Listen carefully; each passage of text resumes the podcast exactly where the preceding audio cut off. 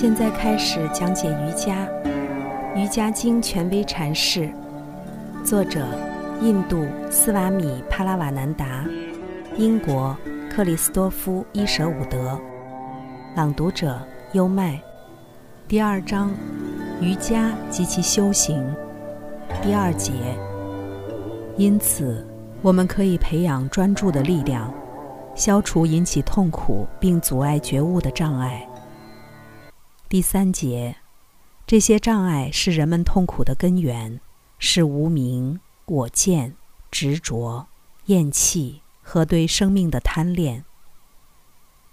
第四节，无明产生出所有其他障碍，它们可能以潜在的或残留的形式存在，可能是被暂时克服的或充分发展的。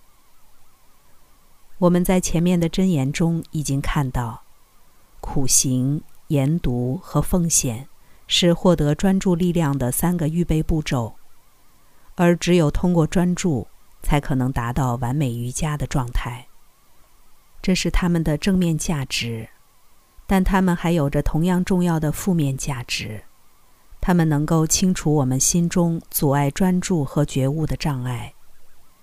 请留意这里的“障碍 ”（obstacle） 一词。因为印度教和基督教在思考这一论题时的侧重点有所不同。当基督徒谈到罪 （sin） 的时候，他通常指的是公然违抗上帝，对上帝忘恩负义。这里的上帝意指天赋上帝，即在时空之内以宇宙创造者和父亲的形象显现的实在，即印度教徒所说的自在天。参见第一章第二十三条箴言。当伯颠舍利谈到障碍时，他指的是由这样一种行为导致的负面效果：无名的沉云漩涡遮挡了我们内心阿特曼的光芒。也就是说，基督教思想强调的是对自在天，而不是对我们自身的冒犯；而印度教思想则强调冒犯了我们自己的真实本性。阿特曼，这个差异并不是根本性的，但非常重要。基督教方式的价值在于，通过把罪与那我们有一万个理由爱戴和服从的宇宙创造者及天赋相联系的方式，增强了我们对罪的重要性和极恶性质的意识。印度教方式的价值在于。他从终极意义上向我们呈现了罪的后果，即他愚蠢地疏远了内在于我们的实在。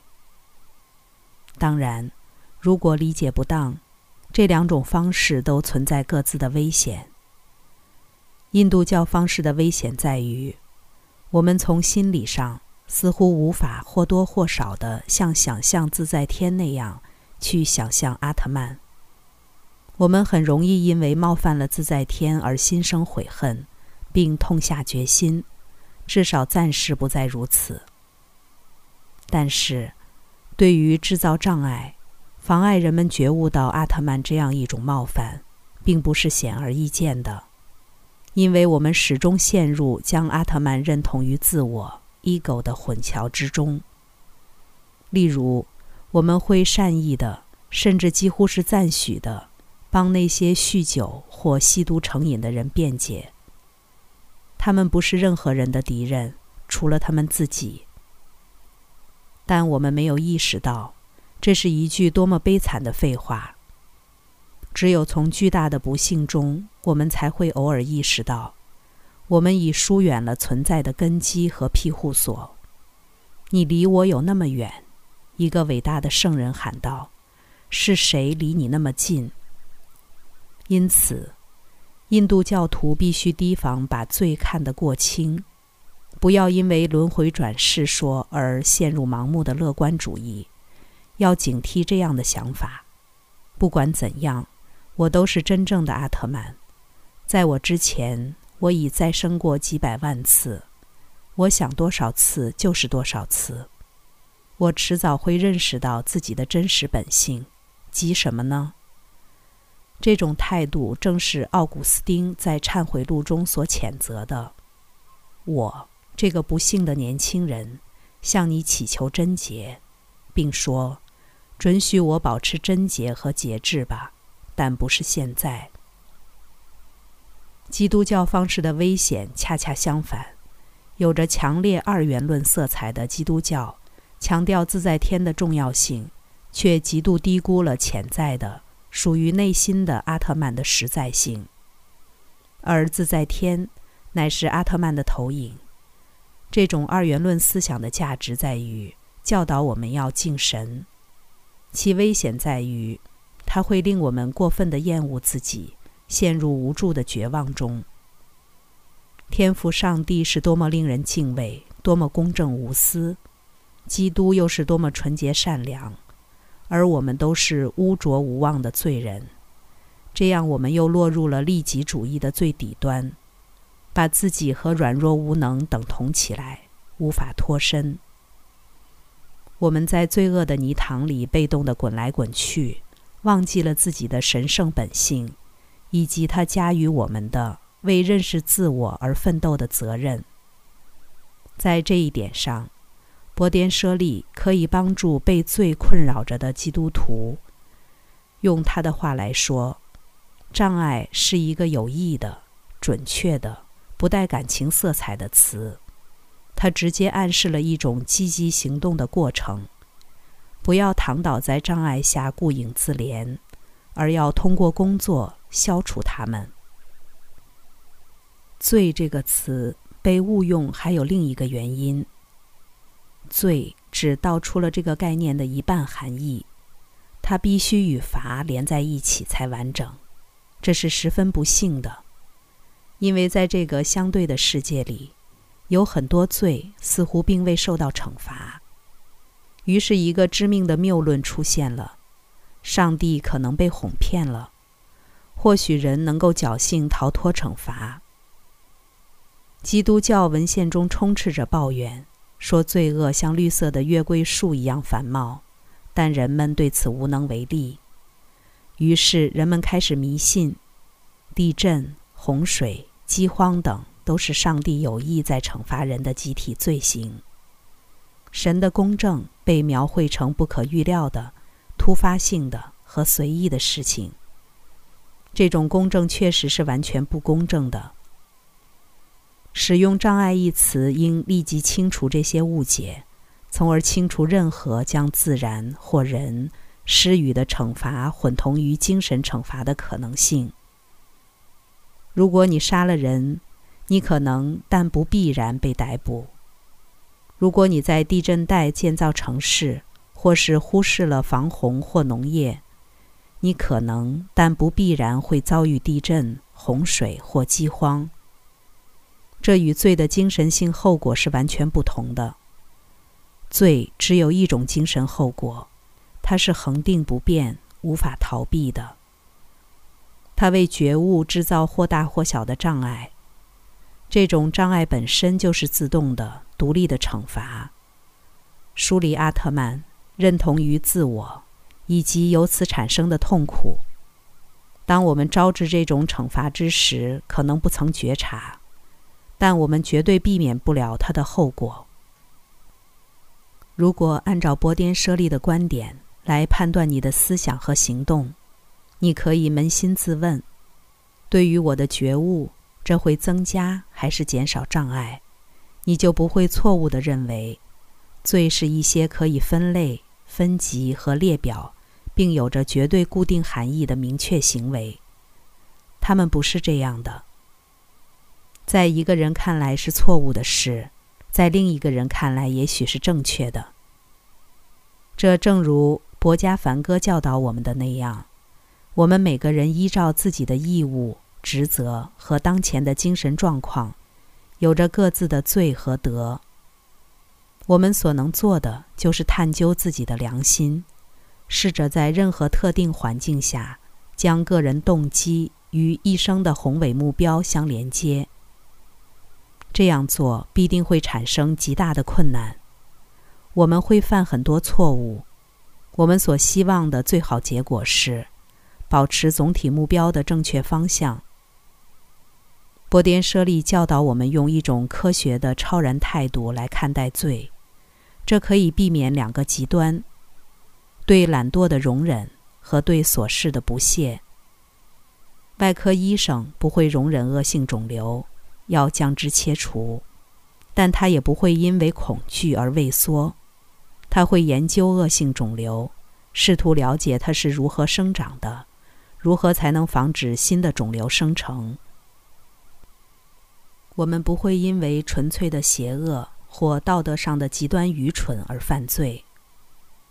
在我们希望不再犯罪之前，应当明白我们的罪所具有的含义和后果。事实上，这些罪预兆了我们与自己的真实本性即阿特曼相疏离的痛苦，尝试着让我们与那本性重新合一。这一尝试毫无希望的要走错方向，因为他们从一开始就沾染了利己主义的无名，这必然使我们离实在越来越远。我们都朦胧地意识到存在于我们之中的阿特曼，我们都在寻找与阿特曼完全合一所带来的平静、自由和安全。我们都不顾一切地渴望快乐。但无名误导了我们，它令我们确信，阿特曼并不真正存在于我们之中，我们只不过是一个个独立分裂的自我。所以，我们开始在外部世界有限而短暂的现象中寻找想象中朦胧而永恒的快乐，就像我们满世界寻找传说中的麝香鹿。却不知那萦绕于怀的芳香，其实发自我们自己。我们被绊倒了，伤了自己，忍受着无尽的艰难困苦，却从不朝正确的地方看上一眼。奴役数百万民众的暴君，积聚钱财的守财奴，出卖密友的叛徒，还有谋杀者、小偷、说谎者及瘾君子。所有这些人归根到底都只是想获得安全、快乐和平静。我们通过暴力或欺骗，通过消灭假想敌、寄居财产来寻找安全感。我们通过感官满足，通过种种虚荣和自我欺骗来寻找快乐。我们通过各种毒品的沉醉来寻找平静。在所有这些行为中，我们显露出巨大无比的能量，但那是罪的悲剧，是不幸被误导的能量。如果不是被无名引入歧途，我们用不着殚精竭虑就能轻易获得与阿特曼的合一。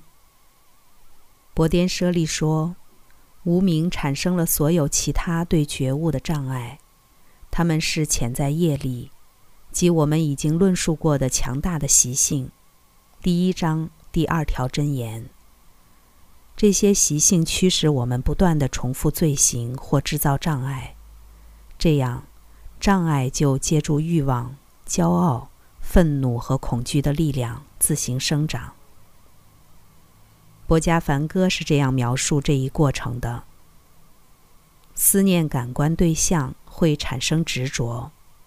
有执着乃生贪欲，有贪欲乃生愤怒，由愤怒导致心乱，心乱造成忘记教训，忘记教训便失去分辨，分辨一失，人生的唯一目标便失。在我们尚未实际达到至高三昧基于阿特曼完全合一之前，总有某种程度的障碍存在于我们的心中。波颠舍利列举了如下四种状态或程度的无名。首先，可能是潜在的障碍，例如在很小的孩子身上，他们已有的习性只有在以后的生活中才会显现出来。对那些不能达到不执之专注，从而无法融入自然的力量的瑜伽师而言，情况也是如此。当他们最终再生为肉体生命时，还是会遇到最初导致他们失败的障碍。其次，是有的灵修者心中仍然含有阻碍觉悟的障碍，但他们只是以一种残留的形式出现。他们的潜在业力继续在过去的业的推动下起作用，但其力量已被大大削弱。只要控制得当，就构不成严重威胁。在此，是通过培养超越无名的思想或德性而被暂时克服的一类障碍。如果持之以恒地培养这种思想和德性，我们就能逐渐将它们减弱为上述残留形式的障碍。最后，是以一种充分发展的形式出现的障碍，这就是所有尘世间的凡夫俗子通常具有的悲剧性障碍。刚才带来的是，现在开始讲解瑜伽，《瑜伽经》权威阐释，第二章，瑜伽及其修行。第二节至第四节，无名产生出所有其他障碍。瑜伽是一门亲政的学问，是引导人的心灵通向自由和平的学问。《瑜伽经》的原文只有几千言，但微言大义。二零二三新年伊始，希望通过这本《瑜伽经》的注释本。可以对你的生活提供一种全新的哲学理解，以及有益的指导。跟着优麦，带你不走寻常路的看世界。